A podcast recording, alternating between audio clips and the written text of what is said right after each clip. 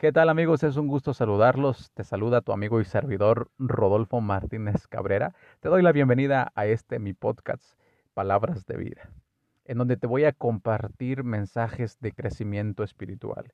El ser humano está formado por tres partes importantes, física, mental y espiritual.